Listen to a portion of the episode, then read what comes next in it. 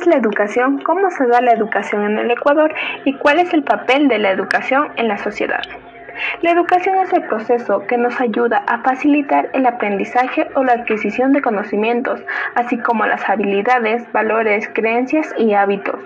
El proceso educativo se da a través de la investigación, el debate, la narración de cuentos, la discusión, la enseñanza, el ejemplo y la formación en general, ya que esto nos ayudará en un futuro pero tenemos que recordar que la educación no siempre fue para todos, ya que al inicio era solo para la gente que tenía dinero o para los hombres, ya que a veces las mujeres eran vistas solo como un objeto que se dedicaba a la crianza de los niños y a ser ama de casa. Estas acciones iniciaron de mayor contenido simbólico que fueron la creación en 1897 del Colegio Mejía, que será uno de los pocos baluartes de la enseñanza secundaria laica en todo el periodo y el establecimiento de las primeras normas laicas, que esto ocurrió en 1901, varias de las cuales fueron suspendidas en años posteriores por la falta de recursos económicos y por la falta de maestros hasta la oficialización de la enseñanza laica en 1906 no existían más de 30 normalistas egresados. Los informes de los ministros del ramo deploraban el bajo presupuesto o la improvisación observada en el conjunto de la reforma, además de la desarticulación estructural del sistema educativo, que impedía unificar cualquier política. Esta primera etapa se cierra con el asesinato del líder legendario de la Revolución Liberal, que fue Loy Faro.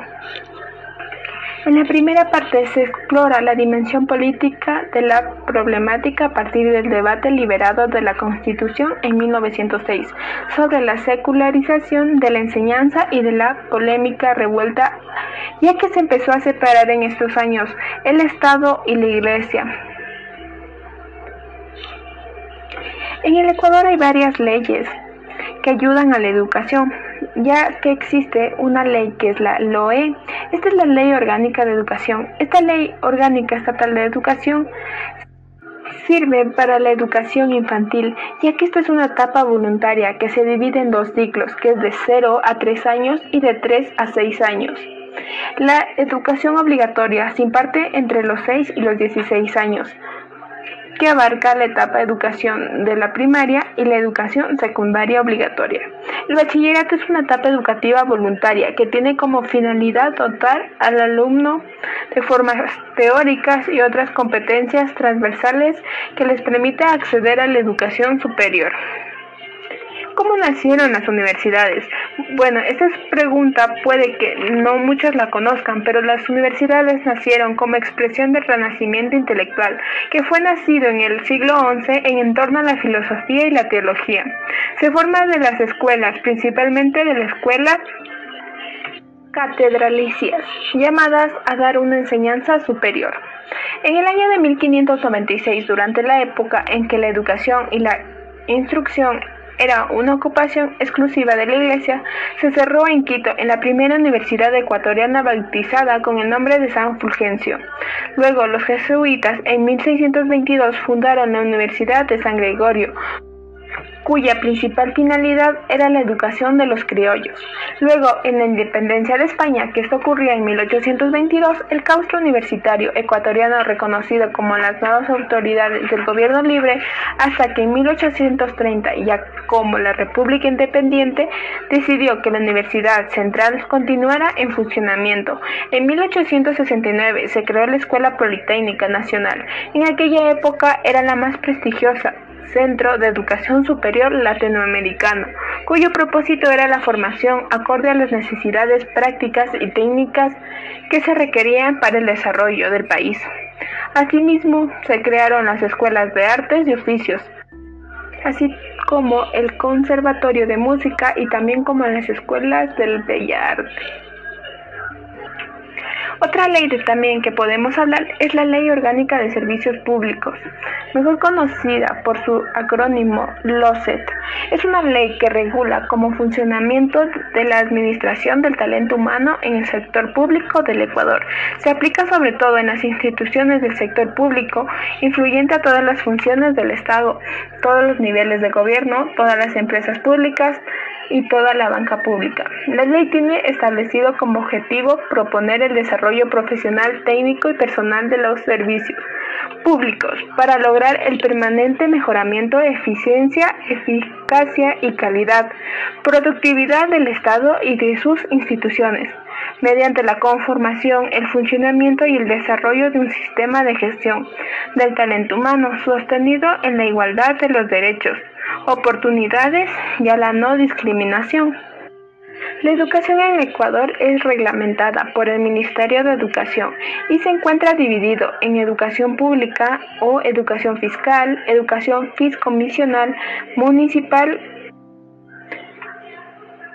privada o más conocida como particular. También está dividida como laica o religiosa, hispana o bilingüe intercultural. Según la Constitución de la República del Ecuador, que esta fue vigente en el 2008, el Estado garantiza la gratitud de la educación en todos los niveles. También en el mismo cuerpo legal pone de manifiesto de una parte de los ingresos de las arcas fiscales para destinarse a la inversión en la educación. Aquí ya entra la educación y en el papel de la sociedad, ya que la educación es uno de los factores más influyentes en el avance y el progreso de personas y sociedades. Además de promover el conocimiento, la educación enriquece la cultura, el espíritu, los valores y todo aquello que nos caracteriza como seres humanos. La educación es necesaria en todos los sentidos para alcanzar mejores niveles de bienestar social y el crecimiento económico, para nivelar las desigualdades económicas y sociales, para propiciar la modalidad social de las personas, para acceder a los mejores niveles de empleo, para elevar las condiciones culturales de la población, para ampliar las oportunidades de los jóvenes, para vigorizar los valores cívicos y laicas que fortalecen las relaciones de las sociedades, para el avance democrático y el fortalecimiento del Estado de Derecho, para el impulso de la ciencia y la tecnología, innovación. La educación siempre ha sido importante en el desarrollo que ha adquirido la mayor relevancia en el mundo de hoy. Vive profundas transformaciones motivadas en el parte de el vertiginoso avance de la ciencia y las aplicaciones, así como no menos acelerado el desarrollo de los medios y las tecnologías de la información la educación no puede cambiar al 100% a la sociedad. Sin embargo, sin el apoyo de la educación es imposible lograr un cambio social.